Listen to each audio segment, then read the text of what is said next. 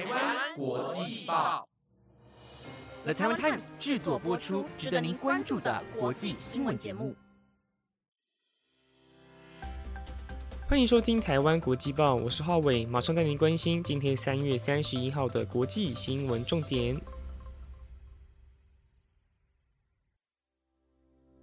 今天的五则新闻将会带您了解日本跟上海的疫情现况，还有电影《猎狐行动》竟然在美国真实上演，以及濒临绝种犀牛诞生，最后则是乌俄两国的最新情形。更多精彩内容就在今晚的台湾国际报。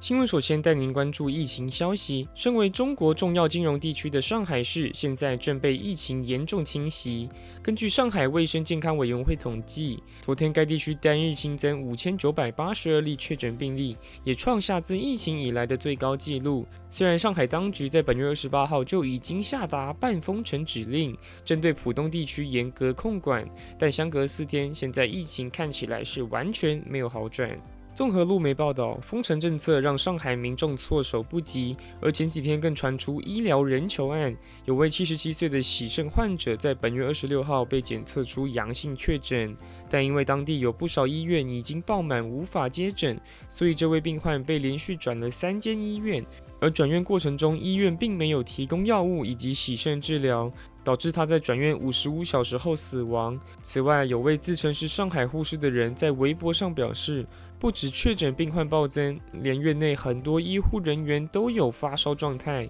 连护士生理期来都没有卫生用品使用。该位护士也在文中说道：“我们走投无路了。”虽然新冠病毒是起源于中国武汉地区，但其实当全球正在饱受疫情攻击时，中国的情况并不算特别严重。所以现在的上海已经算是。完全失控。目前该地区与黄浦江为界限，采取半封城，直到四月一号解封。同时在，再开始针对另一半边的浦西地区严格控管，直到四月五号为止。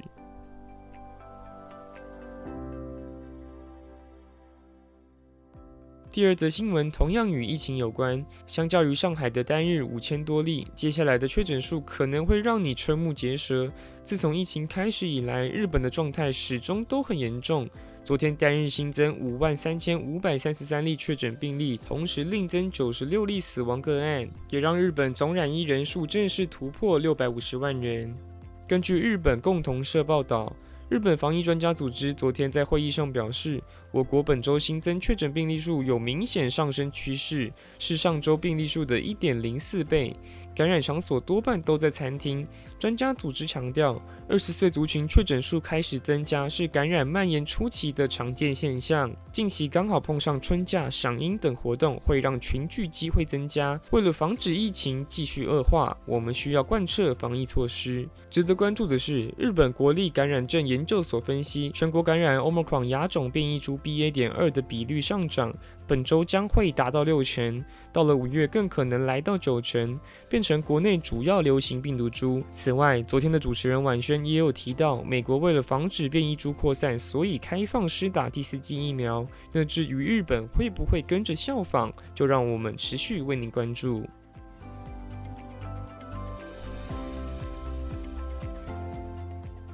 第三则新闻要关注政治消息。梁朝伟和大陆影帝段奕宏主演的《猎狐行动》原本会在去年一月从中国上映，但当时却因为电影投资方牵扯金融骗局遭到投诉，导致电影最后撤档。电影情节是在描述公安机关持续深入展开追捕外逃的经济罪犯。公安部先后派出六百多个缉捕组，从一百二十多个国家和地区逮捕和遣返四千三百多名嫌犯。而谁也没想到，这么夸张的电影情节，现在竟然真的出现在我们的生活中。根据美国之音报道，一名四十五岁的中国公民孙海英，因为在美国参与猎狐行动，而被控告密谋充当中国的非法代理人。所以昨天也被纽约南区联邦法院提起刑事诉讼。美国司法部对此说明，这名男子从二零一七年二月参加中国政府的跨国压制行动，这五年期间，他在美国威胁施压中国猎狐目标人，并雇佣侦探调查个人资讯，并且将资讯转传到中国政府，以中国政府代理人身份在美国行事，却完全没有依法告知美国司法部门。美国助理司法部长奥尔森表示，这起案件再次展现出中国不尊重我国法律，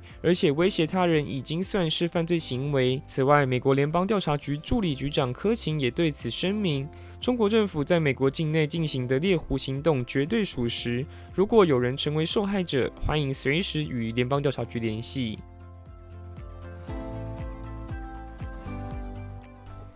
你知道平时在动物园可以看到的犀牛有多罕见吗？因为栖息地被破坏以及遭到猎人杀害，现在全球的犀牛都面临绝种危机。其中体型最小的苏门答腊犀牛更是仅剩不到八十只，是现代最接近灭绝的生物之一。不过，印尼苏门答腊保护区在本月二十四号传出天大喜讯，竟然有一只犀牛宝宝诞生，让苏门答腊犀牛的数量正式增加。根据 CNN 报道，这只可爱的犀牛宝宝是诞生于印尼苏门答腊岛的维卡巴斯国家公园。印尼环境部保护局长维拉特诺也对此表示，